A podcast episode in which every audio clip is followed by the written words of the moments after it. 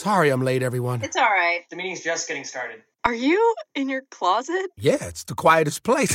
ah, not the roomiest, though. Getting closer with your closet these days? That a uh, dinosaur costume behind you? What? No.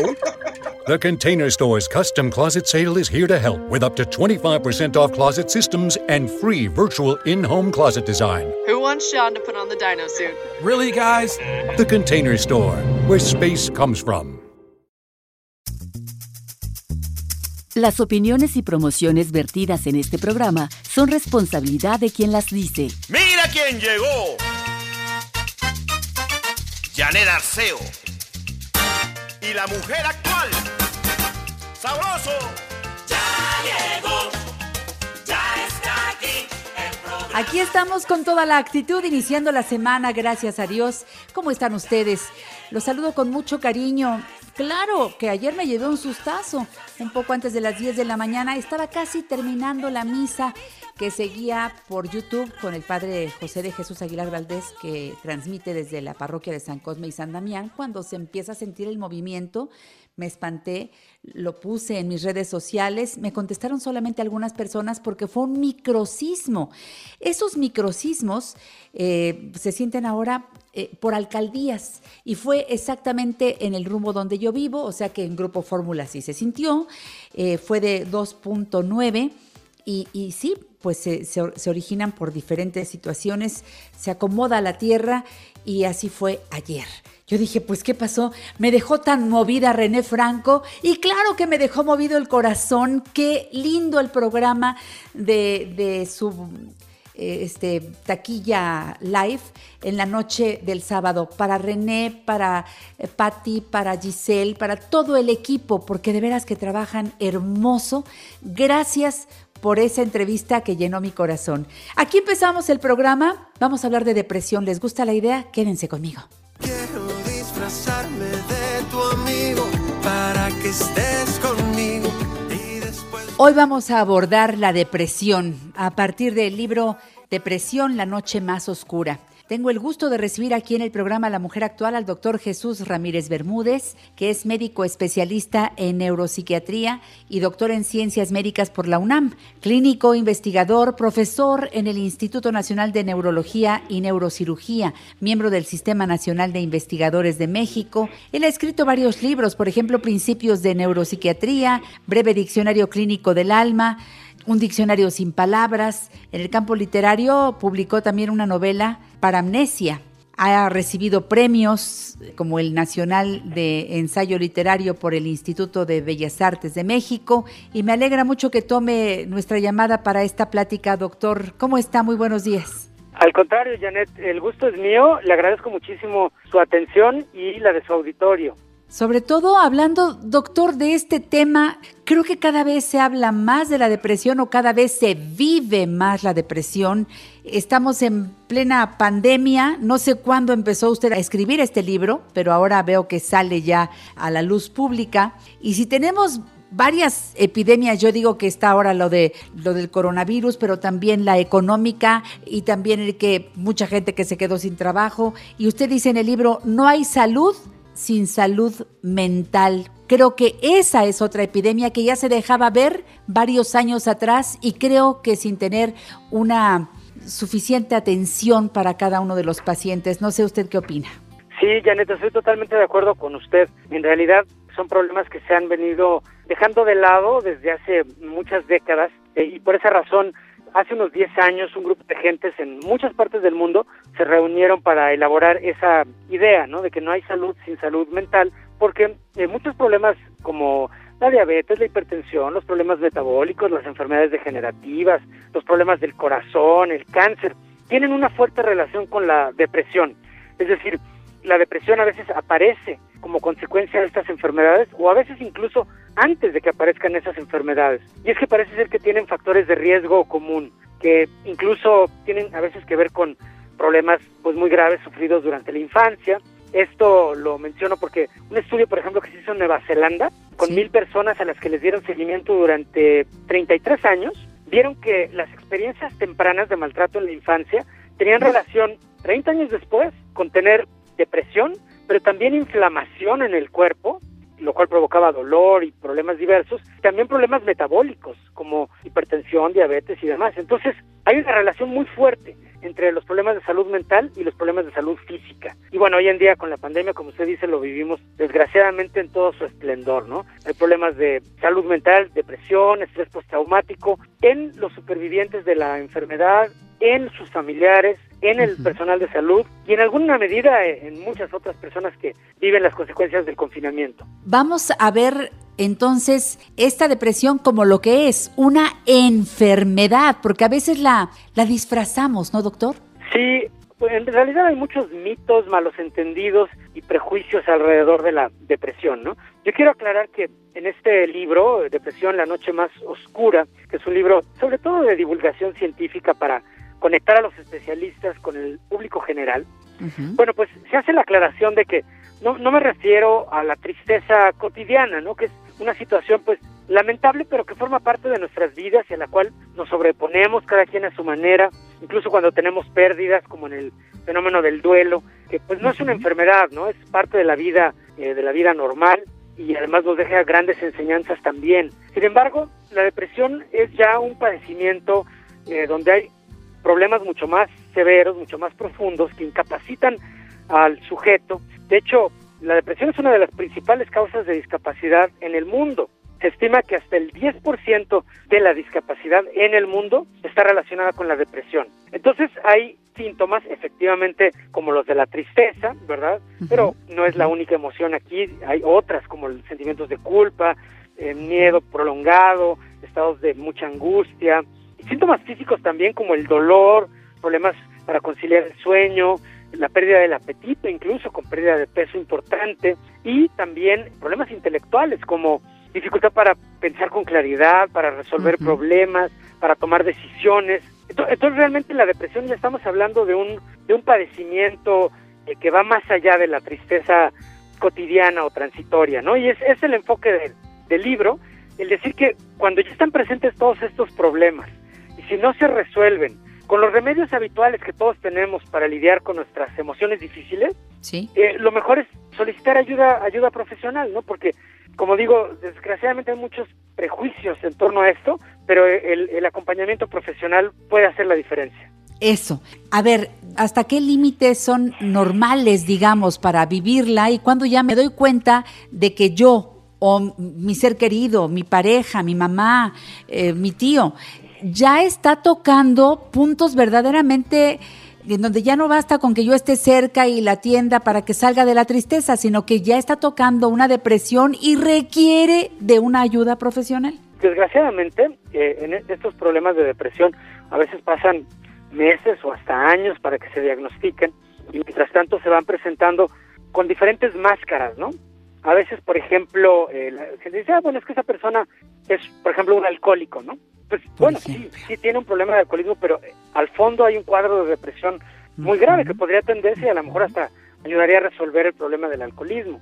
Otras veces la máscara que se adopta puede ser de una enfermedad física. Yo he tenido pacientes que pasaron cuatro o cinco años tratándose una colitis, una gastritis, etcétera, y eran todo esto síntomas relacionados con el, el, profundo dolor emocional que tenía la persona, ¿no? Entonces, eh, ¿cuándo saber que ya estamos, digamos que en el momento de pedir atención clínica? desde mi punto de vista es el siguiente, ¿no? Cuando nuestros remedios habituales para lidiar con las emociones difíciles no funcionan y se agregan síntomas muy específicos que funcionan como banderas rojas, como puede ser pérdida de apetito con pérdida de peso, pérdida del sueño, que produce sobre todo un despertar a las 2, 3 de la mañana con mucha angustia. Ansiedad. Síntomas físicos como el dolor, que no se explica claramente por una causa médica, en, en ese caso hay, hay que pensar ya que estamos ante un cuadro de depresión mayor, que lo mejor es pedir ayuda profesional.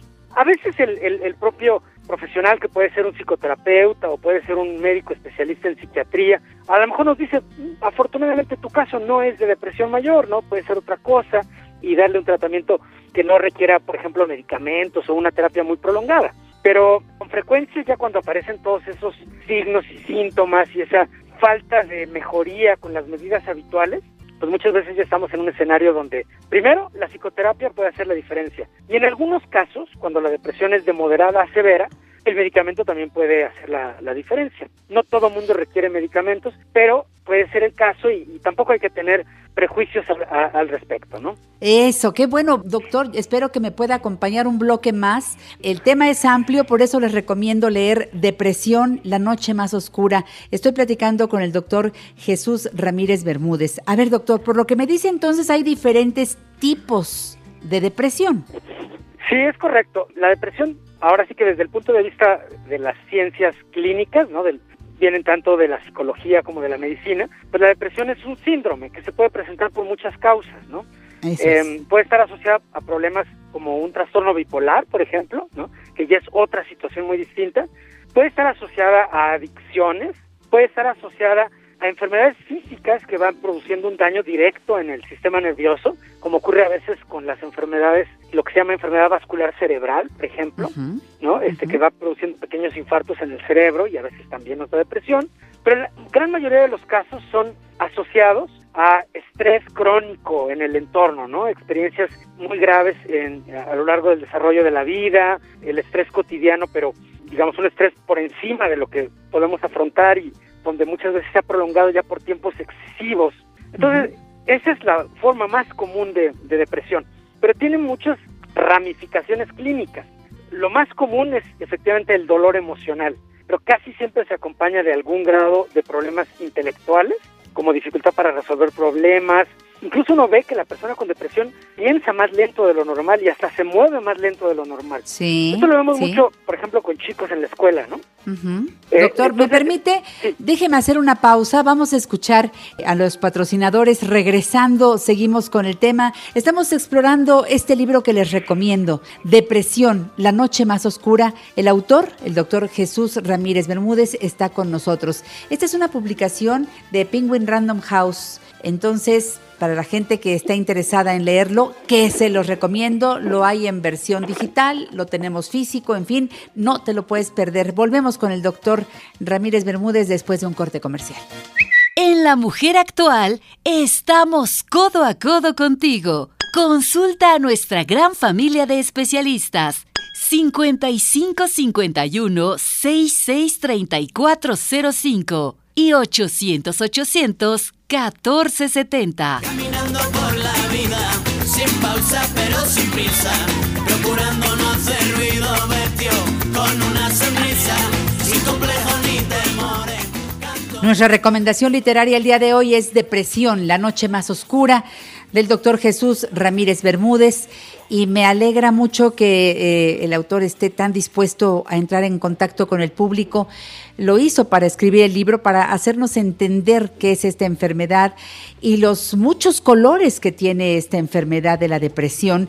Nos está diciendo eh, en un punto muy importante, ahora que nos fuimos al corte comercial, cómo el estrés crónico, el estrés cotidiano nos puede llevar a un, tipo de, de depresión que debe ser atendida, que debe ser vista por, por un especialista, porque puede uno quedarse ahí por mucho tiempo, pero en pésimas condiciones. Es cuando decimos que la gente dejó de vivir, dejó de disfrutar la vida.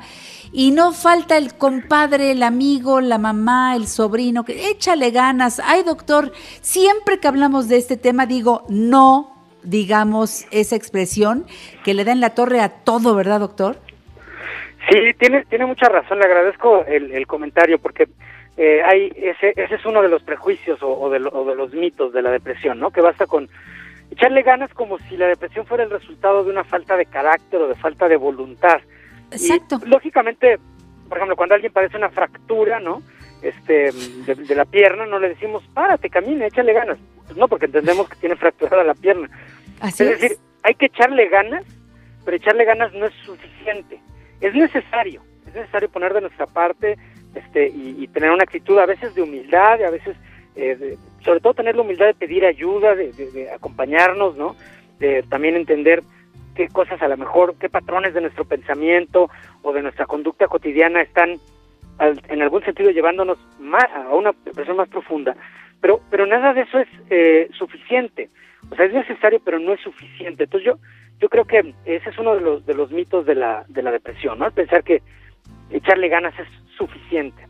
Este es un libro que verdaderamente a mí me tiene muy contenta. Qué bueno que lo ha sacado, doctor, para romper con muchos mitos y para traer a los lectores realmente los estudios más recientes y explorar todo lo que en estos nuevos caminos se puede ofrecer a cada una de las personas que ya padecen o podemos incluso ver a tiempo hasta dónde los alcances de la depresión. Hace rato hablaba usted de los fármacos. Creo, doctor, que este es uno de los grandes mitos que muchos pacientes cuando dicen, no, yo no voy a ver al doctor porque me va a mandar un medicamento, me voy a volver dependiente de ese medicamento y, y, la gente nada más de pensarlo ya no quiere. ¿Qué nos dice al respecto? Sí, yo, diría que eh, eh, en efecto no, no hay que no hay que tener miedo, no hay, hay que tener confianza, buscar evidentemente un profesional que tenga por una parte, las adecuadas eh, entrenamientos, certificaciones, la formación, el profesionalismo, la ética, ¿no? Eso nosotros como em, como pacientes o como familiares de pacientes, pues lo, lo, lo, evaluamos, ¿no? Sabemos si estamos ante una persona empática, ¿no? Que nos escucha. Yo diría que esas son las claves, ¿no? Estamos ante alguien que realmente nos escucha, que nos pone atención, que tiene empatía, e incluso ese necesario sentimiento de compasión, pero al mismo tiempo con con fortaleza y sensatez. Esas son como las claves para saber que estamos frente a un buen especialista, ¿no? Y, ya será cosa del especialista decidir si el caso requiere o no requiere un tratamiento farmacológico. Técnicamente, lo que nos dice la investigación científica es que los medicamentos no son para todos los pacientes con depresión. O sea, la depresión leve eh, debería de mejorar solamente con el uso de psicoterapia. Y los medicamentos lo que hacen es duplican la probabilidad de éxito cuando estamos frente a una depresión moderada o severa. eso es, y, por lo tanto es así como, como puede enfocarse, ¿no? No es para todos, pero aquellos que lo necesitan, pues pueden, pueden eh, duplicar su probabilidad de éxito usándolo, ¿no? Es importante entender que el medicamento no, este tipo de medicamentos para la depresión no producen adicción eh, y, no son para la, toda la vida en la mayoría de los casos. la mayoría de las personas tomarán el medicamento entre seis meses y un año eh, y, saldrán de la depresión. También ahí es donde es muy importante hacer algunos ajustes en nuestros hábitos y en nuestro estilo de vida para incorporar la actividad física, el ejercicio. La terapia es muy importante para ayudarnos a hacer ese diagnóstico más preciso, ¿no? De qué cosas nos están haciendo daño y qué cosas nos están haciendo bien.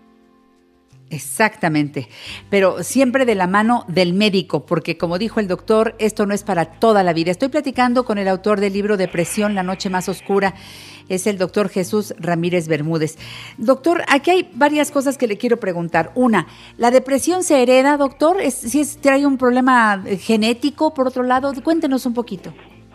Mire, em, hay, hay eh, ciertamente una predisposición genética en algunas personas, eso lo ve uno en su historia clínica, en la biografía. Hay casos donde hay claramente una historia transgeneracional de depresión. Por ejemplo, el papá a lo mejor tenía un alcoholismo, este, y cuando lo estudiamos con más detalle era una depresión también hasta cierto punto encubierta por el alcoholismo. Y resulta que la abuela a lo mejor lamentablemente falleció por una cuestión de suicidio. Entonces, hay algunos casos donde hay una historia muy clara que incluso se revela en la historia clínica. Ahora, lo, que nos dice la ciencia em, en, forma general, ¿no? los estudios de genética con muchos miles de personas en muchas partes del mundo, es que más o menos el porcentaje de heredabilidad de la depresión anda alrededor del 40%. Esto quiere decir que sí hay un componente genético, pero no es el más importante.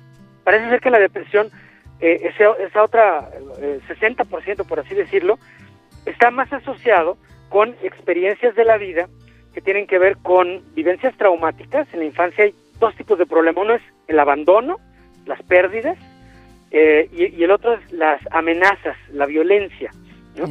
Entonces, cuando estamos en esos entornos, en forma crónica, y rebasa nuestra capacidad de anticiparlos y de hacer algo al respecto, esos son factores muy fuertes para la depresión. Por eso también la psicoterapia es muy importante, ¿no?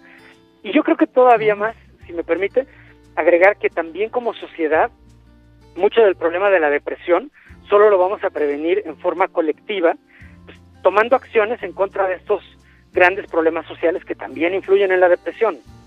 Qué bien dicho, doctor.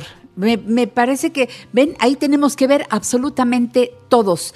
Ahora que habla usted de violencia, Y en este tiempo que llevamos, eh, pues ya días, meses, ya podemos decir, en casa, eh, muchas mujeres viven con la persona que las violenta y también los hombres, bueno, viven con quien los está violentando constantemente y ahora viven con él. Antes era, pues sabes que ahí te quedas, me voy con mi mamá o me pongo a salvo. Ahora no hay forma, doctor. ¿Qué tal la violencia de pareja y la depresión?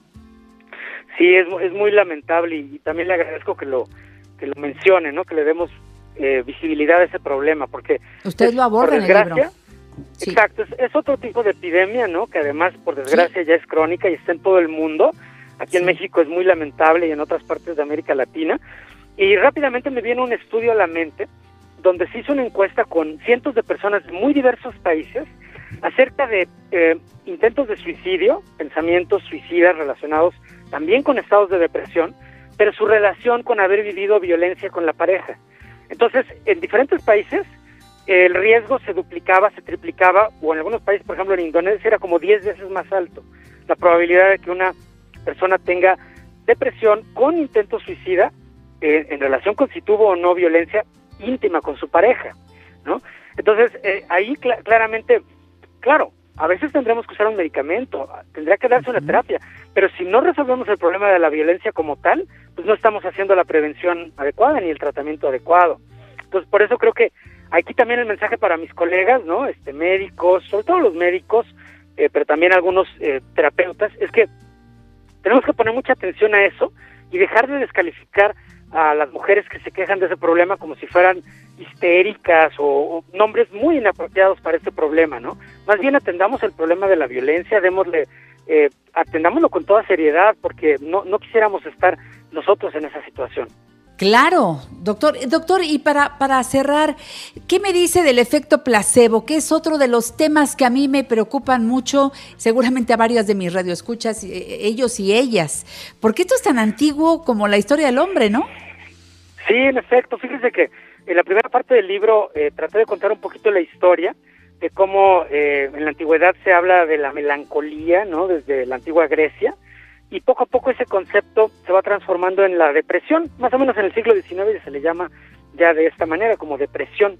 Y entonces, eh, bueno, en toda la antigüedad hubo algunas personas que utilizaron remedios que hoy sabemos que no tenían un efecto comprobado, pero que eh, hasta en una tercera parte de las personas los, los llega a aliviar transitoriamente. Entonces, el placebo como tal alivia a una tercera parte de las personas. El medicamento, cuando está indicado, alivia a unas dos terceras partes de las personas. Es la diferencia entre el placebo y el medicamento.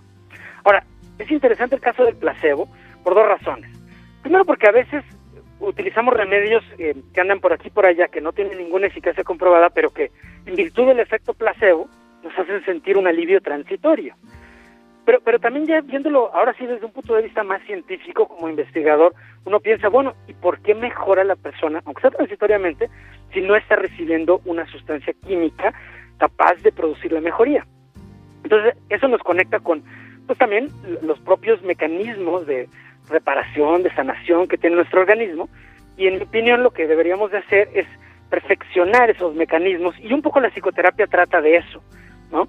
De cómo, de cómo utilizar esos recursos propios de nuestro organismo para ir buscando esa reparación, ¿no?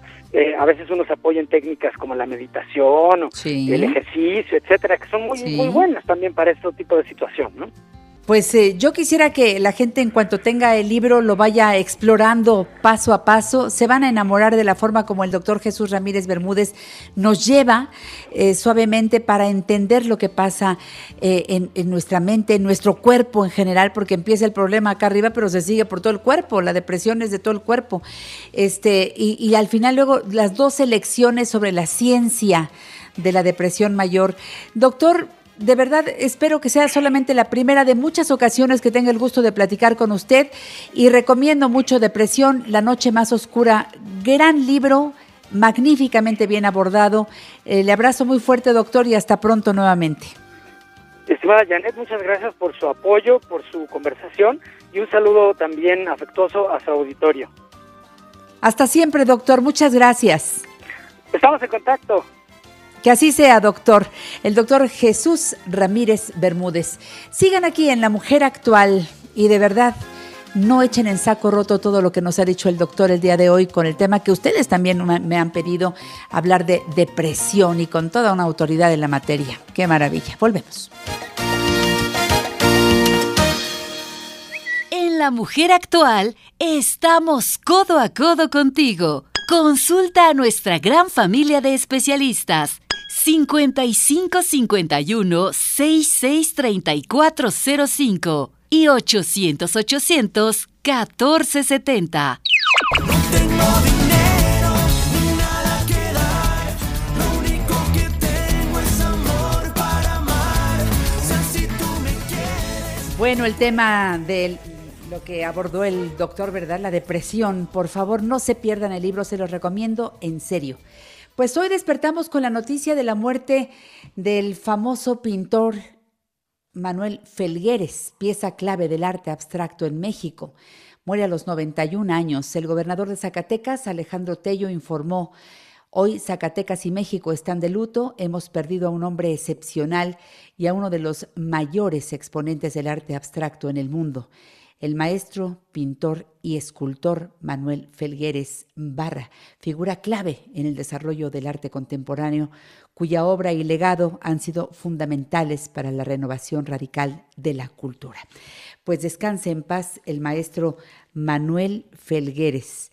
Verdaderamente admirable su obra y lamentamos su partida. Y resulta que antes de entrar con, con Yanko Abundis, quiero saludar a Alessandro que dice, hola Janet, que sea una gran semana. La profesora Marta Nelda Morales García, mira desde Coatepec, Veracruz, amiga y colaboradora de este programa, dice, hola Janet, recuerdo y vivo las bellas épocas de mi estancia entre ustedes, magníficas personas. Igual nosotros, Marta Nelda, te consideramos parte de este equipo, ¿eh? Espero pronto estar en contacto con, contigo y con todo lo que sabes hacer para los adolescentes, para, para todos, porque vaya que eres una buena maestra. Jessica Giovanna Salazar dice, hola Janet, que tengas un lindo día. Lo mismo, compartan por favor, porque sabes que hoy Yanko Abundis, experto en finanzas personales, nos pone a pensar, siempre que llega al programa, nos pone sobre la mesa un tema y, y la pregunta de hoy está como, pues no sé, para... Alguien que sepa mucho de seguridad social. ¿Cómo estás, Yanko? Buenos días, buen inicio de semana. ¿Cómo estás? ¿Qué tal, Miquel Daniel? Muy buenos días. Muy bien, ¿y tú cómo estás? Bien, gracias a Dios, saludándote eh, con entusiasmo y sí quiero saber quién mató al Seguro Social porque pues que lo detengan, ¿no? Una pregunta, que lo detengan. Pues sí, desafortunadamente ya falleció también. En fin, esta es una historia que yo la platico a manera de, de broma, pero que en realidad encierra mucho de cierta la historia, ¿sí? Porque fíjate, vamos a empezar por algo muy importante. En 1925 nace la Ley General de Pensiones Civiles de Retiro, lo que posteriormente, muchos años, muchos años después, sería el ISTE en 1959. ¿sí? Entonces, con esto se cubría la burocracia. Todos los trabajadores que estaban laborando para el gobierno, pues tenían una protección. Esto emana de la Constitución de 1917, toda esta historia pues nos lleva a que en 1942 el entonces presidente Manuel Ávila Camacho promulga la ley del Instituto Mexicano del Seguro Social. Esta ley protegía en contraparte, ya no nada más a la burocracia se iba a proteger, sino se iba a proteger también a todos los trabajadores que laboraran en la iniciativa privada. Pero fíjate que esta ley nació muerta, este Instituto Mexicano de Seguro Social, el IMSS famoso, nació muerto por muchas cosas, pero hubo en particular un señor que mató al IMSS, ¿sí? Ay Dios. ¿Qué es lo que ocurrió? Que fíjate, Janet, en, aquella época el sistema que se utilizaba, que ya lo, lo veré en otro programa con más detalle, era el sistema de reparto, en donde todas las cuotas, recordemos que el Seguro Social tiene diferentes coberturas. Te cubren enfermedades y maternidad, te cubren riesgo de trabajo, te cubren invalidez y vida, te cubren retiro, te cubren guarderías, lo que queda de guarderías y prestaciones sociales. ¿Sí? Cada uno de estos conceptos tiene un costo. Tres pesos, cinco pesos, ocho pesos, etcétera. ¿Sí? Bueno, lo lógico, lo ideal, lo, lo matemáticamente conducente era que cada cobertura tuviera su propia alcancía. Y en esa alcancía se metía el dinero de guarderías, y en esa alcancía se metía el dinero de riesgos de trabajo, etcétera. Lo que se hacía es que era una sola bolsa, y en esa sola bolsa se tomaba dinero para todo. Y dentro de este todo, pues está incluso que pues hubo una época que el Seguro Social tuvo equipo de fútbol. Sí. Eso cuesta muchos millones de pesos. Sí. El, el- el Seguro Social tiene centros vacacionales y eso cuesta Sí. millones de pesos, Huastepec. Ajá. ¿no? Y, Sí. y el Seguro Social y tenía un estadio de béisbol ahí El que hoy es parque de Delta. béisbol. Sí, sí, ¿Te sí, sí. Claro, por supuesto. Entonces, yo te pregunto, ¿qué tiene que ver la seguridad social con un parque de béisbol o con un equipo de fútbol? Nada. Una aberración, aberración, Sí. aberración. Entonces, bueno, todo eso fue matando al seguro social, ¿sí? También una decisión política, porque el IMSS en su origen iba a cubrir al trabajador, y de repente dice, porque eran votos para seguir en el poder, no, cubramos a toda la familia. Y en aquellos entonces, mi querida Janet, tú te vas a acordar a lo mejor de tus abuelos, ¿sí? Que las familias sean de seis o siete hijos, más papá y mamá que yo mantenía, más mi cónyuge, concubina o concubinario, lo que tuviera. Y entonces estamos hablando que por una triste cuota se cubría a 10 personas, Janet, Sí. o más, Con solo una cuota. alcanza. Claro. y, y luego otro. No, no, no, es que hay, hay, hay muchos clavos para el ataúd, ¿sí? Luego resulta que, pues, el seguro social se calcula, Janet, en función del salario. Entonces pensemos, un obrero que gana muy poquito y que tiene 58 años de edad, Sí. no paga nada de seguro social y lo que el patrón paga es muy poquito, Sí. porque tiene un ingreso muy bajito. Y esa Pensemos persona en tiene un- una familiota. Ajá. Y esa persona tiene una familiota, ¿sí? Y es una persona que sí baila de seguro social. Se va Sí, a atender claro. ahí justo porque está muy limitada en, en ingreso. Claro. ¿sí? Pensemos en el director de la empresa, donde trabaja este obrero. Sí. El director de la empresa tiene 40 años, ¿sí? Y tiene un sueldo topado, tiene un ingreso de 60 mil pesos, vamos a poner, ¿sí? Paga un demonial de seguro social porque paga la cuota más alta, ¿sí? Paga él, paga el patrón y un cachito el gobierno, ¿no? Que eso lo veíamos la semana pasada. Sí, sí. Y este señor, Janet, nunca vaya al seguro social, Se va a atender en medicina privada, Privada, claro. ¿sí?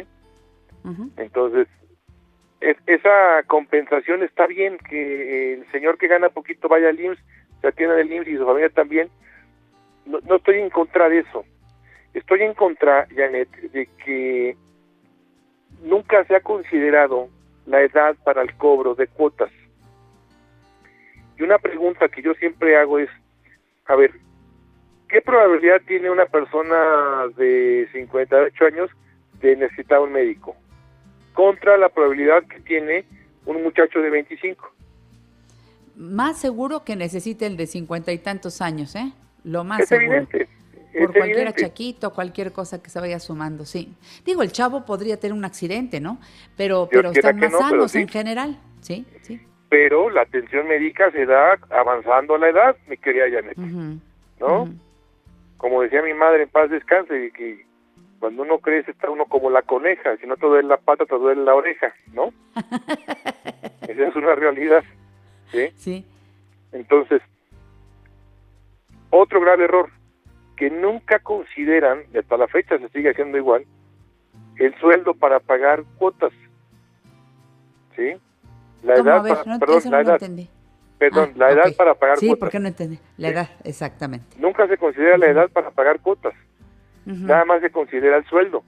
¿Sí? Exacto. Entonces es un gravísimo error porque se debería de ir No, cobrando igual. más en la medida que uno va envejeciendo. Claro, claro. ¿sí? Pero a ver, este, eh, eh, nuestro seguro social comparado con la seguridad social de otros países, nada que ver, ¿verdad? No, definitivamente no. Y, mucho se habla, por ejemplo, de los países del norte de Europa que tienen una seguridad social extraordinariamente buena. Allá pagas un demonial de impuestos, pero la salud es de primer nivel y es pública. Las universidades son de primer nivel y son públicas, ¿no? Las jubilaciones son de primer nivel y también son públicas. Entonces, ahí me dijeron, oye, vas a pagar el 50% y, y tus hijos tienen educación, tú tienes salud, tú tienes... Yo te digo, sí pago el 50% de impuestos sin problema, ¿no? A ver, eso en un país del tipo que estás mencionando. Y en Cuba, que siempre se habla de que hay una magnífica atención médica, Yanko. Sí, eso es cierto, tienen buena atención médica los cubanos, pero finalmente el límite que tienen ellos, porque pues lo que se dice es cierto, yo ya lo constaté en alguna ocasión, de cómo viven en Cuba extralimitados, sí, con un desabasto muy grande, en Sí. donde pues si no tienen dinero y acceso a veces para tomar un, un transporte y llegar al servicio médico, Exactamente. así de fácil. Por eso quise hacer este, este comparativo. Regreso con Yanko Abundis, experto en finanzas personales. Recuerda su libro, Saber Gastar. Lo puedes recibir en cuanto tú entres a una plataforma y empiezas a trabajar ese libro que siempre es actual, siempre. Y te recomiendo la página yancoabundis.com. Regresamos con Yanko Abundis y quién mató al Seguro Social porque seguimos sin ver la foto del que debería estar detenido porque lo mató. Bueno, ya son muchas decisiones y hay más. Consulta a nuestra gran familia de especialistas. 5551 663405 y 800 800 1470. Janet Arceo y la mujer actual, dando vida a tu vida.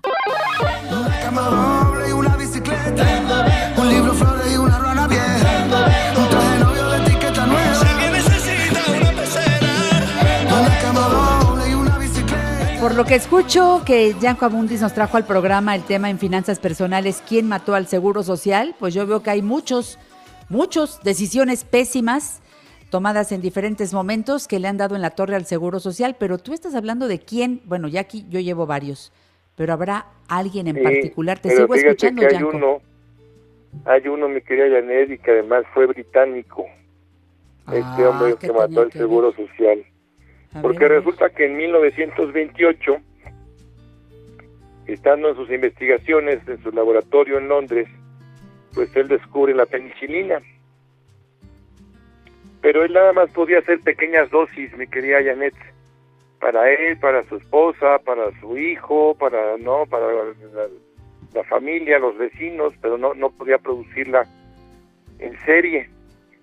Hasta que otros dos científicos también británicos, Chain y Florey, lograron sintetizar, así se dice médicamente, sintetizar la penicilina para que se pudiera producir en masa. Y esto ocurrió en 1943. En el 28 la descubre, pero en el 43 la penicilina llega a todo el mundo. ¿Y qué crees que pasó con la penicilina, mi querida Janet? Que la esperanza de vida subió vertiginosamente, porque en 1943, año en que nace el Seguro Social, la esperanza de vida de los mexicanos era de 48 años. E inmediatamente después empezó a subir vertiginosamente. Hoy nos estamos acercando a los 80 años de esperanza de vida, Janet, que no contaban con eso en el Seguro Social, no hubo actuaría calculando las probabilidades de, de que eso sucediera, ¿sí? Sí, se hizo aritmético, se hizo en las rodillas. Entonces yo afirmo que quien mató al Seguro Social fue el señor Alexander, Fleming, Alexander Fleming. con el descubrimiento de la penicilina, porque eso, to- todo lo que dije en el bloque anterior, lo pudieron haber aguantado si la gente se hubiera muerto todavía a los 48, 50 años. Pero cuando la gente empieza a vivir a los 60, 65, 70, 75, 80 que estamos ahorita, el Seguro Social prácticamente quiebra porque no tiene dinero para pagar pensiones que pensaron que nunca se iban a pagar. Así que el asesino del Seguro Social fue el señor Alexander Fleming. Qué impacto. Yo este, estoy sorprendida con todo el análisis que has hecho en tan pocos minutos de todos los errores del Seguro Social en México, más los que apuntaste la semana pasada, en donde incluimos a aquellos empresarios que dicen que un empleado tiene un sueldo cuando realmente tiene otro, y entonces la cuota para el Seguro Social es cortita y lo demás va por fuera, y todas esas cosas pues son, son las que, todo ese conjunto de errores lo que lleva al Seguro Social a la crisis por la que estamos pasando ahora, ¿no?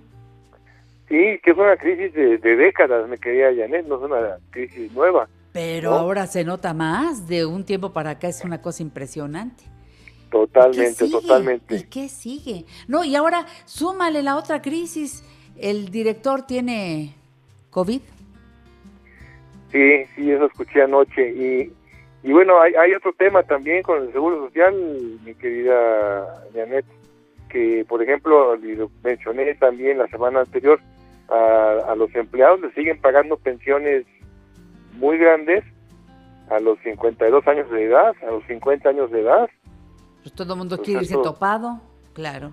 Es, insostenible, porque siguen pagando por años de servicio y no por edad alcanzada. es otro grave error. Entonces, la verdad es que no ha habido un solo presidente desde Ávila Camacho a la fecha que le meta mano de manera formal, dura, ¿sí? y rigurosa al Seguro Social. Ha habido intentos, pero no, no, no, no, no se ha resuelto nada. Ha sido pálidos intentos. Pálidos Entonces, pues, ojalá, ojalá este gobierno que tiene tiempo todavía por delante, se pueda echar un clavado y revisar a detalle, ¿no? Y a mí este señor, espero que se alivie, a Zoé, y le deseo que se recupere prontamente, es joven. Pues, sí, se, se, me hace un tipo echado para adelante, se me hace un tipo que, que sí tiene ganas y, tiene capacidad. Ojalá, ojalá, se entere de todo lo que hay en el IMSS, se lo puedo decir con mucho gusto, para que lo arregle, ¿no? De eso se trata, para eso fue contratado. Muchas gracias, Yanko Abundis, y que te sigan en yancoabundis.com y ahí todas tus transmisiones. Te quiero, Yanko, y hasta la próxima semana. Igualmente para ustedes. Gracias. En La Mujer Actual te invitamos a crecer juntos. Consulta a nuestros especialistas 5551 663405 y 800 800 1470.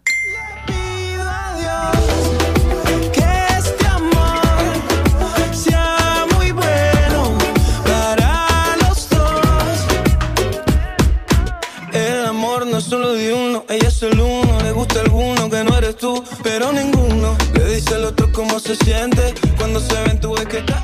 Gracias, Mari Carmen Martínez, por tu buenos días, que nos alegra, de verdad, Alexander. Ah, no, Alex Hernández Garibay, buenos días. Saludos desde Guadalajara, dice Alex. Gracias al público que nos escucha allá, igual que en Monterrey por la 12:30 de AM, en Manzanillo por 97.7 de FM y en la Riviera Maya, Cancún, Puerto Morelos, Cozumel, Playa del Carmen, Isla Mujeres, por frecuencia mágica en el 89.1. Saludo también a Luz María Carreño, a Gloria Guillén, buenos días, te escucho en Jardines de Morelos, ¡ah, qué bonito! Chivis Guerrero, buenos días desde Pachuca, mira nada más. Carolina Valdés, haces maravilloso inicio de semana, nos dice Caro. Patricia Rico Alba, buenos días, saludos. Eli Navarro, gracias Eli, buenos días. Ana Laura Reyes Flores dice, me encantó la entrevista en el programa de René Franco. Ay, recibimos tan buenos, buenos comentarios.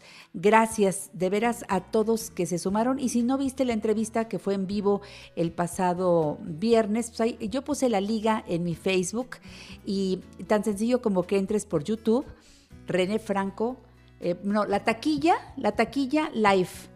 Y ahí sale luego, luego el programa, el reciente, el del pasado sábado. Eh, la verdad, agradecida con todos. Román Moniz López dice, saludos Janet, soy Román, el sax de los Rockings de Filemón. No, Filemón Montaño, qué bárbaro, qué años. Del programa Wonderlandia 1965. Espero me recuerdes. Mon- Román, de verdad te mando un abrazo. Hay mucho que platicar. Déjame un número telefónico y te llamo más tarde, ¿sale? Híjole, Carmelina, fíjate nada más hasta dónde nos fuimos. Qué gusto tener hoy aquí en La Mujer Actual a mi amigo el doctor Mario Aquiles, médico cirujano especialista en medicina familiar, familiar, consultor certificado en metabolismo por Natural Slim. Mario, ¿cómo estás? Bienvenido al es. programa como siempre. Janet, pues con el gusto de siempre haciendo mi lunes de radio. Eso me gusta. Saludos a Frank Suárez, en donde él se encuentra y siempre presentando los programas eh, actuales, programas de calidad para entender qué es el metabolismo. Recuerda sus libros, El poder del metabolismo, Diabetes sin problemas, Recetas, El poder del metabolismo, Metabolismo ultrapoderoso y El derecho a la sexualidad masculina. Oye, Mario, Mucha gente que sufre por la sudoración excesiva se nota, hombres y mujeres, a veces en la adolescencia y a veces personas ya adultas y adultas mayores. ¿Qué, por, qué, ¿Por qué tenemos esa sudoración excesiva que tanto afecta y le da inseguridad a esa persona? Fíjate, Janet, que la sudoración para empezar es una cosa normal. Ahora, cuando uno suda más, poquito más de lo habitual, hay que pensar mucho en el sistema nervioso central, porque como todo lo del cuerpo, para que el cuerpo sude, tiene que estar conectado el sistema nervioso central y haber una estimulación del sistema nervioso central. Pero ¿qué pasa? Mira, va de acuerdo mucho a las edades y de acuerdo mucho a las actividades también. No es lo mismo una persona joven, un niño, por ejemplo, un niño pequeño suda y, y ni siquiera huele, ¿no? Suda y no pasa nada, corre y se baña en sudor. Un adolescente que tiene Uy. ya secreción hormonal, que tiene ya más actividades, que tiene eh, también, ¿por qué no decirlo?, ciertas conductas, como por ejemplo, que no se cambian el pantalón preferido, que los zapatos los ocupan más tiempo, el tenis, todo, bueno, Tenis. suda diferente y huele diferente. Pero hay límites. Una persona que está tranquila, sentada, porque lo hemos visto, y moja incluso el asiento donde está, una Sí. persona que aprieta sus manos y escurre el sudor, bueno, ahí hay una estimulación exagerada. ¿Y qué está pasando? Es el nervio vago, y en una de sus ramas, ¿sí? Que hace, el- se le llama el nervio vago porque este vaga por todo el cuerpo, va por todo el cuerpo. Y entonces en el sistema eh, simpático se activa y entonces secreta demasiada eh, sudor, demasiada sudoración, hace que el cuerpo despida demasiada agua. Si hay eh, contaminación un poquito de bacterias, pues también demasiado sudor. Si hay picos hormonales, como por ejemplo en el caso de la mujer en los momentos de la ovulación o los momentos de la menstruación, pues también se despiden olores hormonales, pero habrá gente que diga, bueno, huele muy mal, bueno, huele a hormonas, pero ¿qué es lo que hay que hacer? Primero, centrarte en qué tanta agua estás tomando, porque puedes sudar mucho aunque no estés tomando agua, pero sudarás diferente si tomas el agua que te corresponde. Esto es, tu peso entre 7 te da los vasos de agua que debes tomar en, 250, en 24 horas, vasos de 250. Yo peso de 70 kilos, entre 7 son 10 vasos, 2 litros y medio. Ok, sudarás agua más limpia, entre comillas, o con más eh, fluidez y habrá menos incidencia y menos eh, problemas a nivel de piel, de que se, sí, menor concentración de, de bacterias y de todo esto, y no se taparán los conductos eh, de toda la piel para que esto sea de manera más natural. Pero sigue siendo excesivo, sigue habiendo mucho sudor. Hay gente que te saluda y te deja la mano mojada. Sí. Bueno, hay que pensar mucho en el sistema nervioso central, decía yo, porque ¿qué está pasando? Esta persona generalmente va a ser de sistema nervioso excitado, es lo más común, y va a estar exacerbado su sistema nervioso excitado. ¿Por qué? Porque no está comiendo de manera adecuada de acuerdo a su sistema nervioso. Acordémonos del capítulo 199 de Metabolismo TV, donde Frank Suárez nos explica si somos pasivos o excitados. Y el excitado es más común que le pase esta sudoración excesiva. Ahora, ¿qué tenemos que hacer? Buscar los alimentos que nos corresponden de acuerdo a nuestro sistema nervioso central y buscar también alimentos que no estemos repitiendo, alimentos que no estemos como que ya es la noche y todavía me acuerdo que desayuné algo que todavía lo repito, ese alimento me está agrediendo y ese alimento me causa un estrés interno. y me mantiene el sistema nervioso excitado. Acordémonos también que tiene mucho que ver con cómo descanso, cómo duermo, qué sueño, duermo bien o duermo súper ligero, despierto a cada rato. Bueno, para esto hay un video que se llama Fin del Insomnio. Y en este video de Fin del Insomnio vamos a aprender cómo producir la hormona melatonina, que es la hormona del sueño. Y entonces al yo producirla dentro de mi cuerpo, dormiré mejor y amaneceré en condiciones más frescas, más tranquilas, y empezaré a notar que mi sudoración se empieza a regular de forma eh, gradual. Ahora, en la medicina hay muchos fármacos que se le dan a los pacientes que lo único que hacen, en cierta forma, es atacar el síntoma, pero no van a la raíz del problema. Y el cuerpo, como con todos los medicamentos, termina por vencer estas sustancias y volvemos a caer en el mismo problema.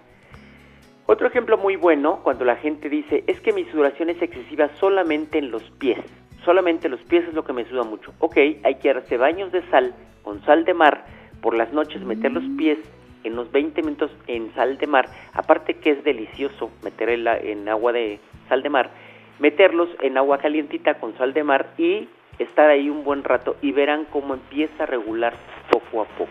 ¿Por qué? Porque se da un cambio en, en, en la piel y se da un cambio en cómo se transmite toda esta sudoración y, y, estas hormonas a través de los pies. Por eso es importante realizar baños de pies con sal de mar. Ahora, eso no, me lo, no, no, me lo sabía, ¿eh? Eso es una novedad para mí. Me encanta lo que estás diciendo. Anótenlo porque es un super tip. ¿Qué más, Mario?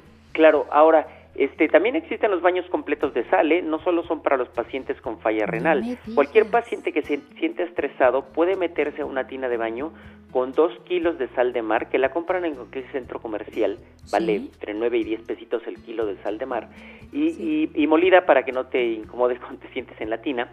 Y entonces eh, te metes y estás haciéndote tu baño de sal y ¿qué va a pasar? Te desintoxicas totalmente, te desintoxicas tu cuerpo, con 20 minutitos es suficiente y verás cómo todo tu cuerpo empieza a tranquilizarse, empieza a mejorar y empiezas a dormir mejor y a sudar cada vez menos. Pero, ese es un baño de inmersión entonces, hay que tener una tina. Claro. Ahora, tú puedes comprar una mm. jarciería, una tina que es muy económica, ¿eh? Hay unas tinas muy económicas. Sí, que son como de maceta, parecen maceta, pero son eh, plásticas y no se rompen fácilmente, son muy ligeras. Ahora, es muy importante también tener paciencia. La, la, sudoración excesiva no se va a solucionar de un día para otro. Y si tú eres paciente, vas a tranquilizar también tu sistema nervioso. Pero si te impacientas, si te desesperas, seguirás sudando mucho y tendrás otros problemas a nivel de piel, de piel cabelluda, a nivel de uñas, de uñas, porque esa humedad puede generar hongos. Hongos. Y entonces aquí el hongo cándida entraría y hay que ver los videos de Frank Suárez sobre el hongo cándida, que también... Yo les recomiendo. Les recomiendo mucho el canal de YouTube Metabolismo TV. Además, miércoles y viernes a las 12 del día, el doctor Mario Aquiles, quien está ahora hablando en el programa, hace un Facebook Live a través de Natural Slim México. Entren, por favor, aborden junto con el doctor estos temas que tienen que ver con la salud y cualquier duda, conozcan el trabajo que hacen en las sucursales de Natural Slim. Aquí en la Ciudad de México tenemos en Acoxpa, en Coyoacán, en Condesa, en Satélite, en Lindavista. Siempre están dispuestos a atenderte, a entender el metabolismo, tu metabolismo, para que entonces te mantengas saludable. Los teléfonos 55 52 56 13 68 a tu disposición. El 55 31 55 37 96 y te doy un WhatsApp. Es el 55 85 48 6943. Lanza tu pregunta, te contestan 55 85 48 6943 en www.naturalslimmexico.com, lo que tú quieras preguntar, en Instagram arroba metabolismo mx y los programas de Frank Suárez, insisto, en YouTube, Metabolismo TV. Gracias, doctor Mario Aquiles, bien por el tema de hoy, muy bien tratado, a buscar la sal de mar y hacer inmersiones, buenos baños, gracias. Dale un nuevo sentido a tu vida. Sintoniza Janet Arceo y La Mujer Actual todos los días a las 10 de la mañana por 1470 AM.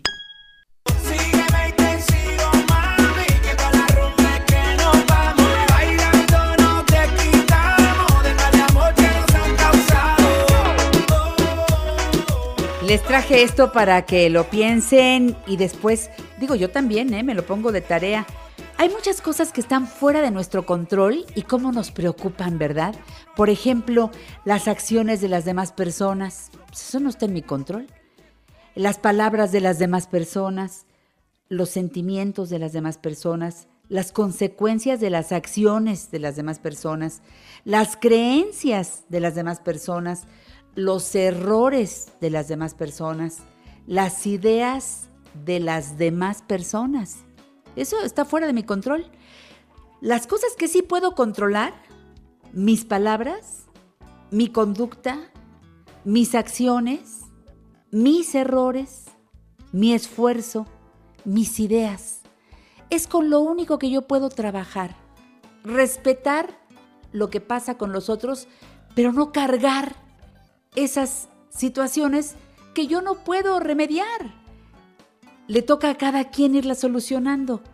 Me gustó muchísimo y lo traje hoy para ustedes aquí y que hagamos por ahí en estos ratos que luego tenemos de voltear a ver nuestro cargamento.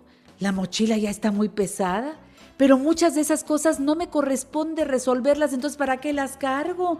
Le devuelvo ese cargamento a la persona, al hijo, a la mamá, al sobrino. Es bronca que tendrán que resolver ellos. Apenas me alcanza el tiempo para resolver las mías. De veras lo digo. Enrique Arceo dice saludos desde Villahermosa, muchas gracias. Isabel Matesanz Camelo, ay mi querida amiga, qué lindo lo que me dices. Dice, está sensacional el programa con René Franco, lo vi y me encantó, véanlo. Gracias Isabel.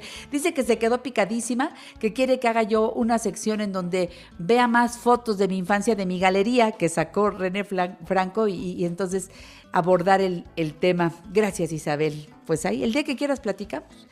Eh, Had Ges dice, hola Janet, muchas gracias por aceptarme en Facebook. Saludos y bendiciones, hermosa señora y tan bello ser humano. Muchas gracias, Had. Gracias por tenerme en ese concepto. Y pues aquí estamos todos los días aprendiendo de todos. Te invito a que te quedes aquí porque hoy es día de recibir a Melba Sangri, presidente de Mamá Digital, esta mujer que siempre está eh, yendo por lo que sigue. Me encantó el esfuerzo que hiciste en ese sábado de mucho trabajo, de celebrar eh, el estar todos en un concepto digital, bueno, quienes podemos, la mayoría, es que yo veo que cada vez más y más personas nos escuchan por un medio digital, eh, más y más personas le ponen el like famoso al Facebook.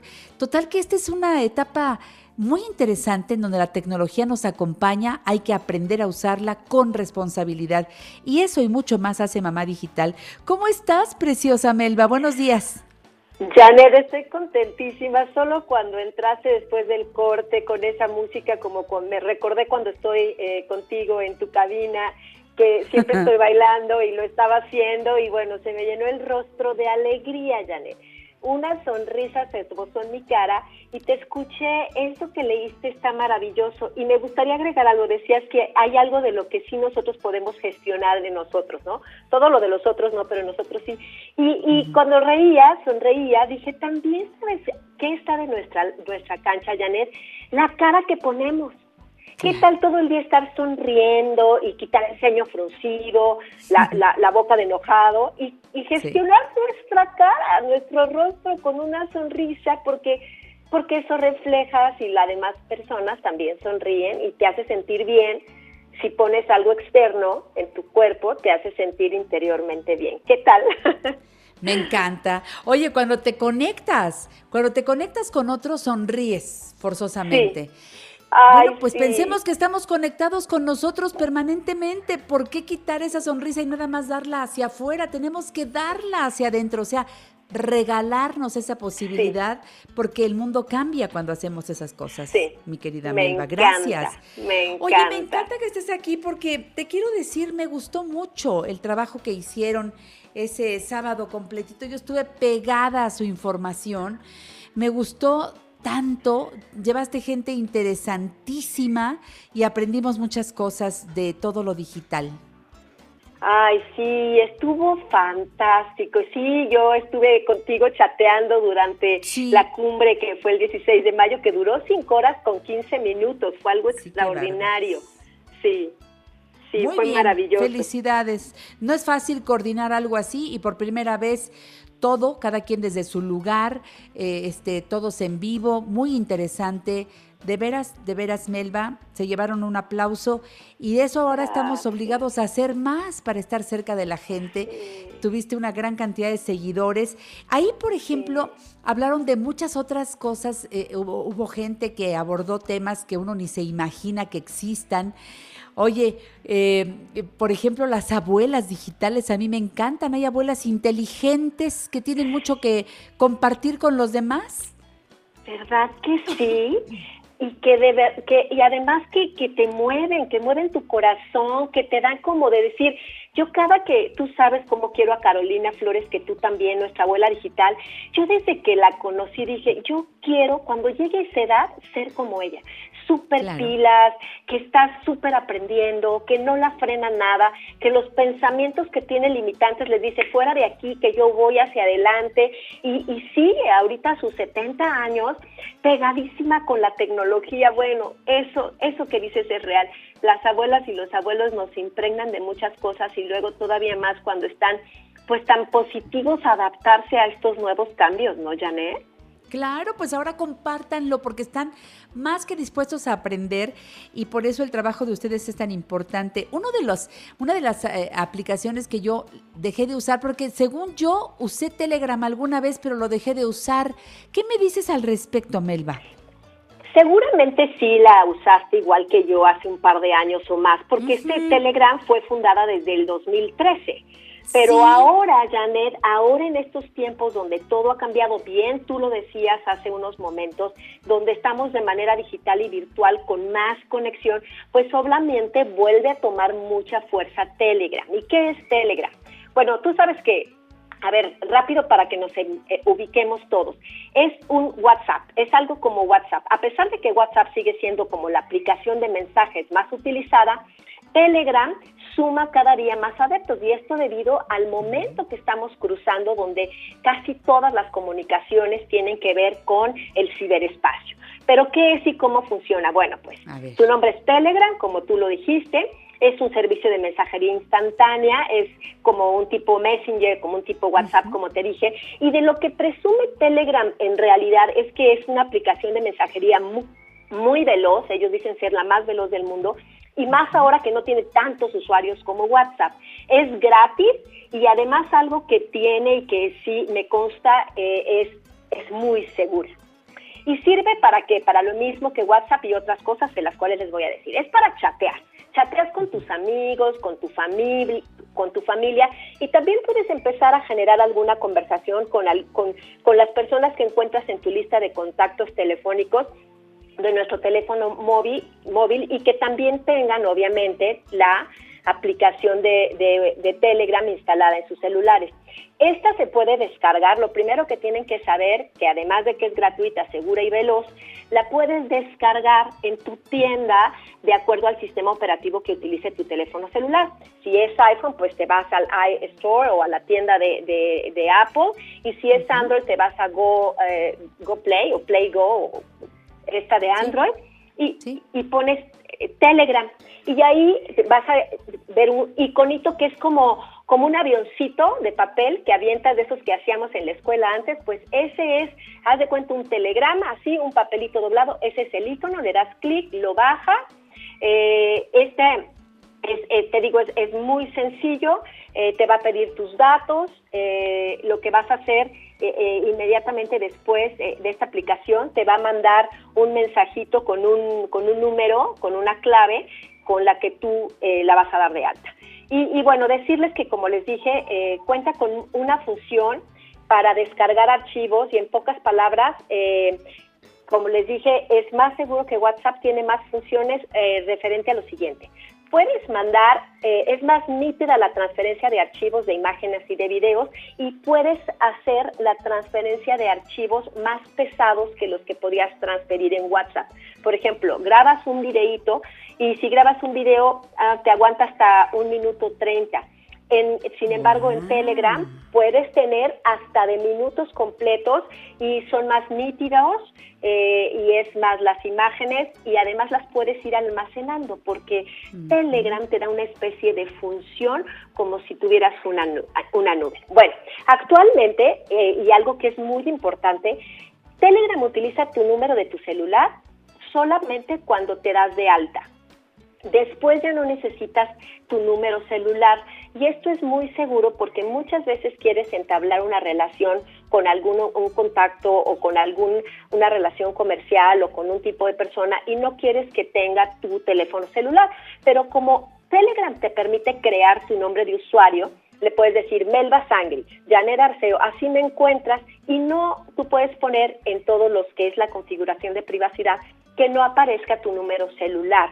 Esa es una de las grandes funciones de Telegram. Otra que tiene Telegram es que además, Janet, tiene su versión web, Telegram Web.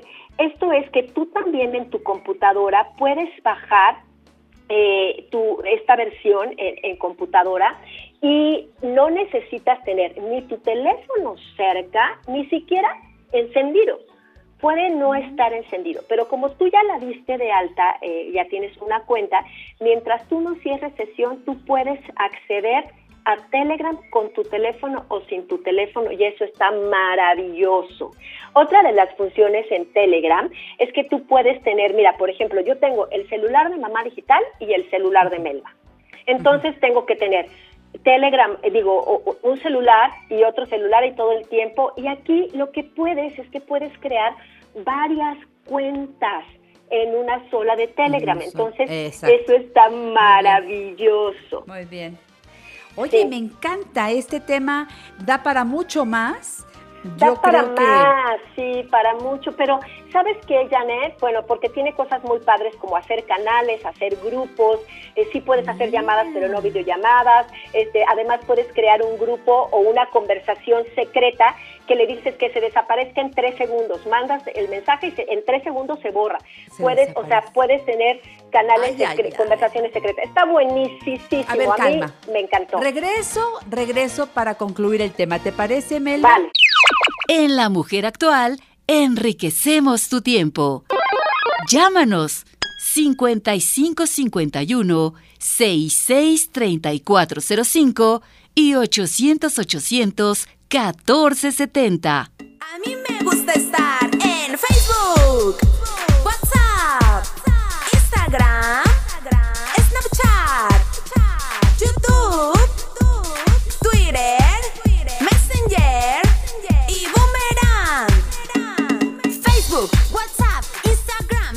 Melba Sangri está con nosotros en La Mujer Actual hablando de lo que ella sabe. Pues ya sabes que ella es presidente de Mamá Digital. Es una mujer actual. Me encanta cuando Julieta Fierro, ese día que hiciste todo este ejercicio de más de cinco horas de abierto además a todo el público para poder entender toda esta parte digital. ¿Qué, qué año es este que presentas eh, el ejercicio, mi querida Melba? ¿Por cuántos años llevas haciéndolo cada año? Ah, Sí. 10 años. De 10 Diez años. años ya. Este Qué sería, hubiera sido el onceavo. Este hubiera Fue sido el onceavo. ¿Cómo Sí, que fue el hubiera onceavo. sido? Y se llamó, Fue. bueno, es que se, se llamaba Encuentro Mamá Digital y ahora le pusimos Cumbre Mamá Digital. Que, Cumbre. que por cierto, hablando de Julieta Fierro, si quieren escuchar todas las ponencias, como todo fue gratuito, están en Facebook Live, en el, eh, entran a una, a una página que se llama Cumbre Mamá Digital y ahí están cada una de las ocho conferencias que se tuvieron para verlas por separado. Está la de Melba, que soy yo, está la de Julieta, está la de Vero Cruz y está cada una de las conferencias para que la Muy gente, buenas. si quiere, pues la siga escuchando. Fíjate, Julieta Fierro es eh, una abuela, por supuesto una abuela fuera de serie, porque eh, es astrónoma, es, es una científica, una mujer preciosa, pero además con una apertura, con una libertad de expresión que a mí me maravilla, yo la admiro desde siempre y me encantó cuando dijo que ella pues no, no estaba dispuesta a entrar a toda esta parte digital y habló, dio testimonio de cómo tú también la has acompañado y se enamoró y todo lo que ha hecho hasta para tratar de hacerlo primero para, para sus nietos y después ya lo creció para todo el mundo y escribe cuentos y todo lo relacionado con la ciencia, pero ya completamente digital me dejó enamorada. Ay, a mí también, es un encanto. Ella estuvo con nosotros en el segundo encuentro, por allá del 2010, del 2011. En el 2011 estuvo con nosotros en el segundo encuentro Mamá Digital. Y desde eh, de- en ese momento habló igual de, de la ciencia y la tecnología, pero ahora cómo habló, o sea, de la ciencia y la tecnología en Internet, o sea, y con su relación eh, es encantadora, ¿verdad? No, no, bueno, yo la admiro muchísimo. Y eso le quiero decir a todas las personas, el testimonio de una persona conocida que al entrar a este mundo, a este terreno digital, eh, transforma todo lo que era su vida y cómo ahora la abre para llevar luz a muchas personas. Eso está para todas, todos aquellos que en este tiempo se han puesto las pilas, están aprendiendo para sus negocios, para su vida personal, que ahora familiar y demás puede tener pues eh, una amplitud de recepción, de comentarios, de no se cierren, ábranse a la posibilidad. ¿Cómo pueden estar cerca de Mamá Digital, mi querida Melba? Mira, pues eh, hay muchas formas. Si los que ya tengan Telegram se pueden unir a nuestro canal en Telegram, así lo buscan como Mamá Digital Oficial, solamente eh, se ingresan ahí y ahí les estamos pasando muchísima información. Les puedo dejar ahí in- inclusive los links, los links de la información que preparó Julieta Fierro, que nos permitió compartir todo lo que ella ha hecho para sus nietos. Eh, los cuentos y los trabajos que ella hace, ahí lo pueden eh, lo pueden ver en nuestro canal en Telegram que es Mamá Digital Oficial. Nos pueden también seguir en Facebook, en nuestra página fanpage que es mamadigital.mx muy facilito en Twitter como arroba mamá-digital y nuestra página web que es mamadigital.mx. Y, y Janet, que no se olviden de utilizar nuestra plataforma gratuita que lanzamos para todas las mujeres que se llama Mujerón y se pueden registrar en mujerón.com.mx. Ahí podrán hacer promoción de productos y servicios que quieran vender, promover o intercambiar, inclusive donar, plataforma gratuita de empoderamiento y de abundancia para todas las mujeres. ¡Bravo, bravo! De eso y más seguiremos platicando en la próxima ocasión, Melba Sangri, porque es una oportunidad preciosa para muchas de mis amigas. Te mando un abrazo y un beso, Melba. Nos reunimos pronto, ¿te parece? Sí, sí, Janet, te quiero mucho, muchas gracias y nos reunimos pronto. Hasta siempre, Melba. Gracias. Bueno, pues damos vuelta a la página en esta revista familiar por excelencia. Blanca Martel dice, hola, feliz día, Janet. Eh, Roberto Mendoza Ortega dice saludos y bendiciones para ti y todo el equipo. Keta Ramírez de Quinteros dice, me gusta mucho escuchar a Melba Sangri. Saludos y gracias por toda la información que nos comparte. El Cita Che dice, te escucho desde Nueva York. Saludos y qué buen programa. El Cita querida, cuéntanos. Me encantan tus saludos, pero quiero saber también cómo están mis amigos allá en, en Nueva York, cómo va la pandemia. Ya están saliendo un poco más. El Cita, cuando puedas. Y si quieres, nos dejas un número telefónico y te llamamos para que nos podamos eh, sentir también en Nueva York y cómo han ido avanzando en este tema de la pandemia. Gracias por estar en sintonía con la mujer actual.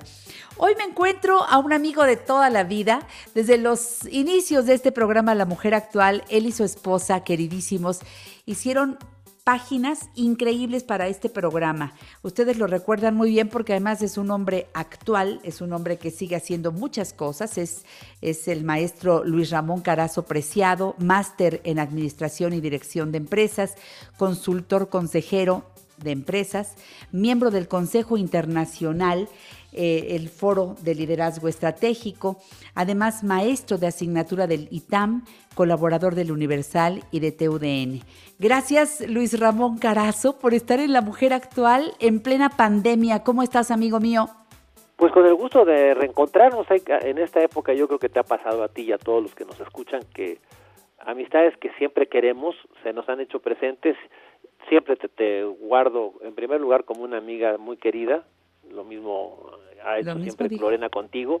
Sí. Y sobre todo admirando toda tu trayectoria, cada vez que celebras aniversario estoy al pendiente de ello.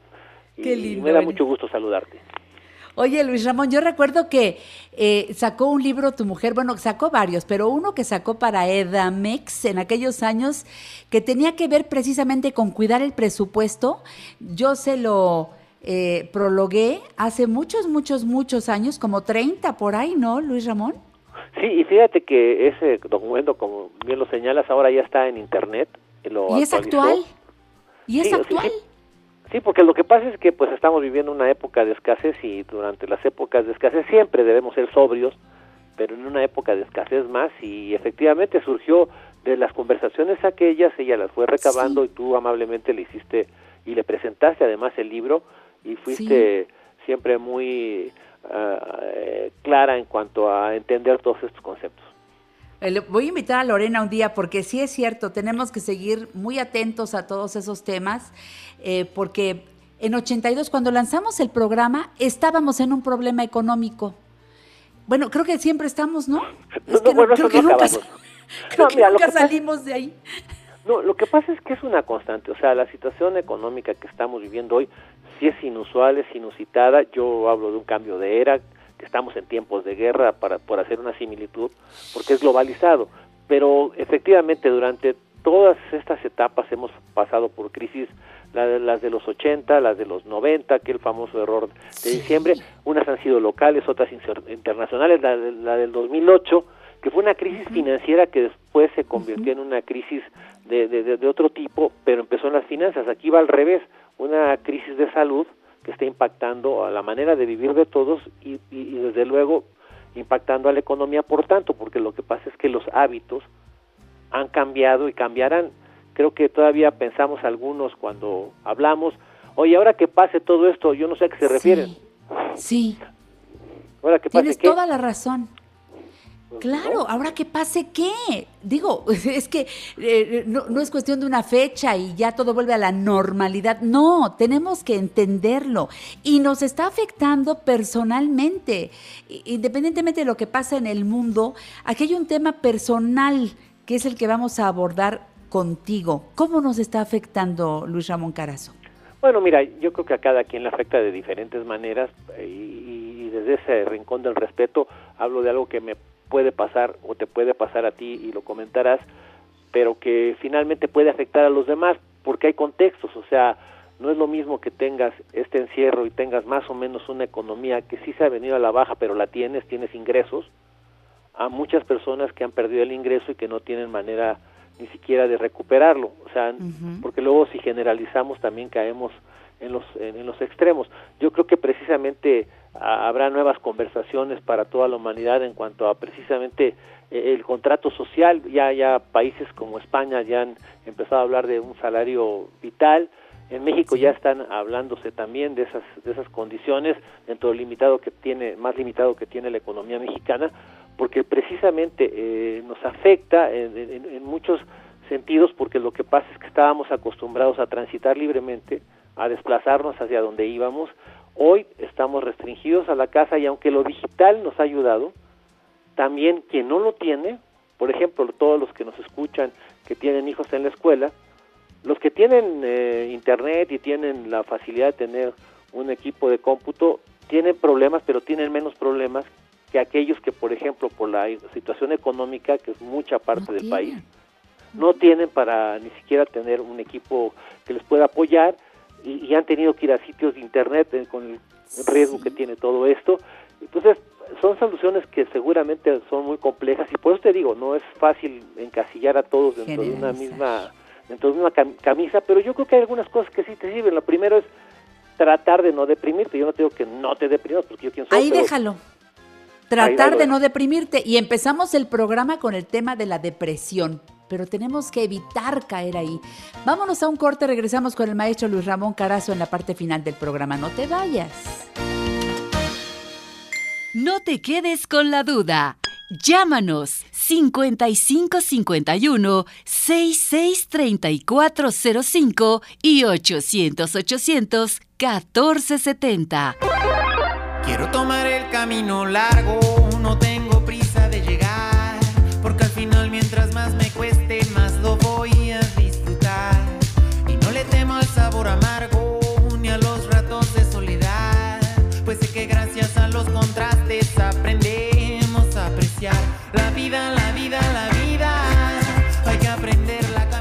Estamos llegando a los últimos 15 minutos del programa La Mujer Actual. Gracias por su sintonía y está muy interesante la charla con el maestro Luis Ramón Carazo Preciado. El efecto de la pandemia en nuestra relación con nosotros mismos. Primer punto dice Luis Ramón Carazo, claramente, procurar no caer en depresión. Sí, porque ya cuando caes, pues eso se complica más, tienes que buscar ayuda profesional y porque no es de echarle ganas, no es de eso, es de, de, una depresión seria, es una cuestión que requiere mucha atención, así que en lo posible evitar evitar caer en ello. La tristeza es natural, mi querido amigo, porque cada vez que se pierde algo, pierdes no, no- no estar en la calle, pierdes, bueno, ojalá que no perdamos la salud, eso hay que cuidarlo, pero este, pues hay que, hay que entenderlo, vivir en consecuencia sin caer en, en- en lo otro, ¿no? En, en el extremo, que sí, eh, una tristeza tremenda, pues te deprime. Sí, ¿Qué desde más? luego, yo creo que lo dices muy bien porque finalmente los médicos que son los que conocen de todo esto y mira que en, en mi familia hay varios, pero dos principalmente, uno mi hermano Manuel Martín que con su pareja cayeron eh, enfermos con el coronavirus, ya se están recuperando, he tenido pláticas con ellos eh, a, a- a raíz de que esto pasó, con un sobrino Rodrigo que, que, que también es médico y que precisamente ellos el temor que tienen es que muchas veces no hay los elementos en el sector salud para eh, confrontar lo que estamos viviendo. Entonces, ellos que son médicos te, te recomiendan que tú, como individuo que no tienes esa, ese conocimiento, procures en primer lugar yo creo que digerir lo que está pasando. Esto te pasa mucho en los negocios. Aquí hago un símil con lo que es mi experiencia para no meterme en terrenos que son de profesionales y que tú hablas constantemente con ellos y tú ya tienes una comprensión como facilitadora de muchas de estas cosas. Eh, primero yo creo que una de las cuestiones que como seres humanos tenemos para poder sacar nuestro instinto de supervivencia y conservación es aceptar los hechos como están. Lo que tú, tú lo dijiste cuando hablas de, de- de- de la tristeza por porque tenemos esta es- esta pérdida de, de- lo que teníamos y estamos entrando a un algo nuevo que te estamos tratando de entenderlo. Y, y- y con- mientras estamos tratando de entenderlo tenemos que eh, pensar que esto no es a corto plazo sino a largo plazo.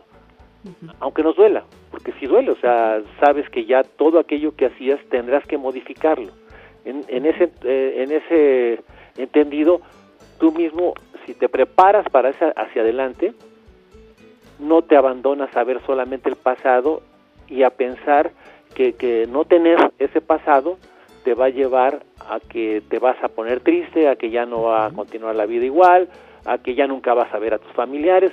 Siempre habrá formas y siempre habrá recursos para el ser humano para saber que lo primero que tiene como obligación es sobrevivir. De acuerdo. Siguiente punto. ¿Cuál es el segundo? Mira, eh, una cuestión que es importante de entender es que aparte de lo de la depresión, es muchos han aconsejado, por ejemplo, ahora que estamos trabajando en casa, muchos trabajan ter- la- la- la- turnos muy largos. Fíjate que en, en- en mi caso, desde hace 8 o 10 años, mi asistente, María Elena, no trabaja conmigo en la oficina. La oficina ya cada vez voy mucho menos y la tengo más bien de tipo remoto como mucha otra gente. Pero ella, por ejemplo, desde hace 8 o 10 años, por las facilidades que había, y como hacía mucho muchas hacía mucho eh, tiempo en trasladarse desde desde Lomas Verdes, de- de- perdóname, desde Indios Verdes, hasta ya me la cambié de domicilio, de Indios Verdes a, a Polanco, ¿sabes qué? Preferí que estuviera en su casa, nada más que ambos desarrollamos eh, eh, disciplinas. Yo no le hablo a la hora de la comida, no le hablo después de las 7 de la noche y sábados y domingos rara vez le he hablado porque si hay alguna urgencia sí le puedo hablar, pero ni siquiera yo le dije vamos a poner estas reglas, yo creo que nos las tenemos que poner personalmente. Ya estamos trabajando los que podamos hacerlo digitalmente, acostumbrarse a que estamos en, en, en esa circunstancia y tomar tiempo para hacer ejercicio si se puede dentro de la casa, hoy no se puede salir tan fácilmente, ya está habiendo algunas facilidades como lo estaban comentando para en algunos parques ir a ciertas horas, todo es cuidando tu salud, Distancia. la distancia y la distancia con los y, y cuidar a los demás para cuidarnos entre todos. Entonces te digo, yo creo que es eh, es importante que, que, que parece parece muy simple, pero es comer, dormir y ejercitar para precisamente tratar de tener esa tranquilidad personal de que, que, que así son las cosas, así van a ser. Oye, que mañana viene un científico, como pasó con Fleming, con la penicilina, que tiene hasta un monumento allá en España por parte de los toreros en la Plaza de las Ventas de Madrid, porque a muchos lo salvó de, de algo que hubiera podido ser fatal. Entonces, ojalá y surja, y va a surgir porque la ciencia así es, algún día va a haber una vacuna y un medicamento más eficaz o un conjunto de medicamentos o de procedimientos médicos y a eso le estamos apostando. Mientras ellos chambean en eso, que lo hacen muy bien y lo están tratando de hacer con, con un gran encono en todos los países, pues vamos por este lado nosotros ayudándoles, comiendo, durmiendo y ejercitando lo, eh, si se- eh, lo que podamos para precisamente estar más sanos, porque como estamos en épocas de guerra tenemos que estar pero bien listos para la batalla. Eso, estar listos para la batalla y la estamos enfrentando. Yo no sé tú, pero eh, yo desde el 22 de, de marzo estoy guardada en casa, salgo a lo indispensable y no me ha costado trabajo porque sigo estando activa. Entonces, esa es la petición, mantente activo, con un pensamiento activo.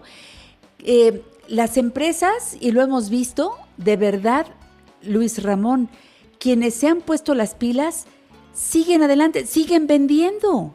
Y yo estoy impresionada de ver cómo metieron sus productos que al Mercado Libre, que a Amazon, o ellos con venta directa y empezaron a buscar quién distribuye. Pero eso es interesantísimo. Esto es empezar a dar pasos para vivir una nueva era, Luis Ramón, como lo que tú haces y nos pusiste el ejemplo de tu oficina. Lo hiciste desde antes. Bueno, pues ya estabas avanzado ahora que entró la pandemia, ¿no? Y de eso se trata. Sí, claro, mira, y, y- y, por ejemplo, ah, en la mañana procuro ir a, a- a- a caminar un poco aquí dentro de donde está su casa, que es una, que es una pequeñita, una pequeña privada. Entonces, eh, ¿sabes qué? Me encontré al, de, ser- al, al que está de seguridad y, y me dijo una cosa que me conmovió. Me dice, fíjate que, fíjese señor que este tengo servicio a domicilio porque con, con un sobrino, porque lo que pasa es que él está de vacaciones y le puede hacer compras, comida, mandados, pagos de servicios, etcétera. Y es Entonces- gente segura que tú conoces, ahí está. Ahí está, y, y- y- y fíjate, en la economía así es, cuando nos pega algo inmediatamente tratamos de otra vez de sobrevivir. Yo creo que sí es importante que exista por parte del go- de los gobiernos y por parte de los empresarios una conciencia de- del contrato social, pero también en cada uno está el buscar ubicarse dónde está dentro de todo este mapa que se está dando y dentro de ese mapa salir adelante como tú lo estás haciendo, como lo, lo, está, lo, estás, lo estás sugiriendo, porque los, en Estados Unidos ahora que estábamos hablando, estabas oyendo, estaba oyéndote cuando estabas hablando con quien nos escucha allá por, en, en Nueva York, dicen los, en Estados Unidos, it is what it is, y eso lo usan mucho en las palabras de Ganser, es lo que es y no hay otra. Eso es. Híjole, es que de veras suena como muy eh, de risa la frase, pero es lo que hay, ¿no? Que también se traduce como es lo que hay. Bueno, pues entonces o nos adaptamos. Mira, me puedo quedar en la queja, Luis Ramón Carazo Preciado. Puedo quedarme en la queja, es que no hay, y es que ahorita no hay trabajo. Y entonces me, me siento y me quejo. Y la otra es, ¿qué hago en este momento para generar más dinero. Es que no me alcanza y es que no tengo. A ver, ¿qué puedo crear para, en lugar de estar pre- preguntándole a mi primo si me presta, en lugar de preguntarle a mi cuñado si me aguanta un poco más con lo que ya le había yo pedido hace dos meses, y nada más te vas llenando de deudas y no va por ahí la vida. Tengo que pensar cómo le hago para generar recursos y dejar de quejarme porque pues ese grupo ya está grande, espero que no esté creciendo, más bien que se vaya disminuyendo y que haya más creatividad. Una vecina mía dice, mi coche ahí está parado, Janet. Y también se lo dio a una persona que trabajaba en un Uber y le dijo, oiga, ¿qué tal usted que es una persona que maneja bien? vamos a poner cual- los vecinos, por lo menos nada más en su cuadra, quien necesita algo, él va a la farmacia, va en el coche de ella y ya está generando ne- recursos para ella, para el señor chofer y le está facilitando la vida a otros. Nada más es cuestión de pensarle tantito, Luis Ramón. ¿Cómo quieres cerrar el programa de hoy en los cuantos minutos que nos quedan, Mina? ¿Minuto y medio? ¿Qué quieres hacer? Mira, lo que, lo que creo que los ejemplos que han dado, que has dado son muy claros y, y- lo dijiste muy bien. Tengo una vecina que hacía producciones muy importantes de- de- de- de artísticas. Obviamente ahorita no hay conciertos, no hay eventos, se quedó en cero. Me conmovió que la semana pasada nos vino a ofrecer y, y además tan deliciosas, hace unas eh, empanadas y hace pasta, etcétera, eh, con el, con ingredientes muy buenos a un precio muy razonable. Y ya toda la todo, todo- todos le estamos comprando porque algunos hemos desarrollado la costumbre de que la comida del sábado y el domingo sea un poco más como si fueras a la calle o pedir a, a los restaurantes que también necesitan de nuestro dinero y hay mucha gente que trabaja en ese sector que, que, que- que necesita tener ingresos. Entonces yo creo que también es por el otro lado la conciencia de todos de aquel que tiene iniciativa apoyarle ayudarle. Yo creo que es una época que aunque tiene muchas cosas malas, espero que esté trayendo, aparte de la relación perso- personal con nuestro propio ser, en la empatía con los demás, que yo creo que eso sería con lo que terminaría esta plática contigo, que espero que, que- que después se den algunas más o la que, las que tú quieras siempre, pero Claro creo que que, sí, es eso, la, gracias. empa- la empatía con los demás. Yo creo que debemos pensar que si al otro le está pasando, si a mí me está pasando algo, le está pasando al otro. Y si yo tengo un dinero, prefiero gastarlo con aquel que, no porque lo conozca, sino porque en esa empatía sé que si él está bien, yo me voy a sentir mejor y él se va a sentir bien. Y creo que esta sensación de a pesar, ahora sí que a pesar de la enorme distancia, te siento juntito a mí. Corazón, corazón, alma, con alma. Eso, ¿Eh? Luis Ramón. Sigan en Twitter, arroba carazo, es con Z, carazo-tdn. Te admiro y te quiero, Luis Ramón. Un abrazo a toda la familia y hasta la próxima aquí en La Mujer Actual. Claro que sí, un abrazo, un beso, bye. Gracias. Gracias. Sigan aquí en Grupo Fórmula, sigan abriendo la conversación. Ahora Flor Rubio y su programa de espectáculos. Así empezamos la semana en este 8 de junio, deseando que de verdad sea buena para todos. Hasta mañana.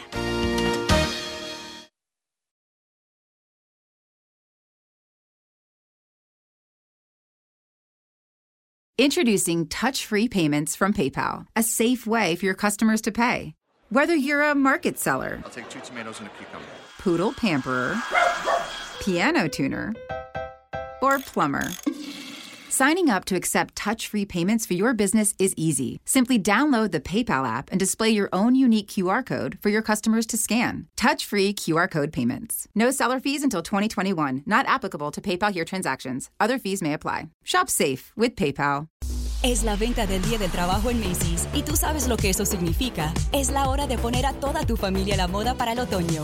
Usa tu cupón o tarjeta Macy's y obtén un 20% menos extra de las ya increíbles ofertas, como un 25 a 40% menos en jeans de diseñador que usarás toda la temporada y un 25 a 50% menos en moda para niños y bebés. Además, compra un brasier, obtén uno al 50% menos. Y no te pierdas los días de bono de Star Money de hoy al lunes en Macy's. Más información en macy's.com barra.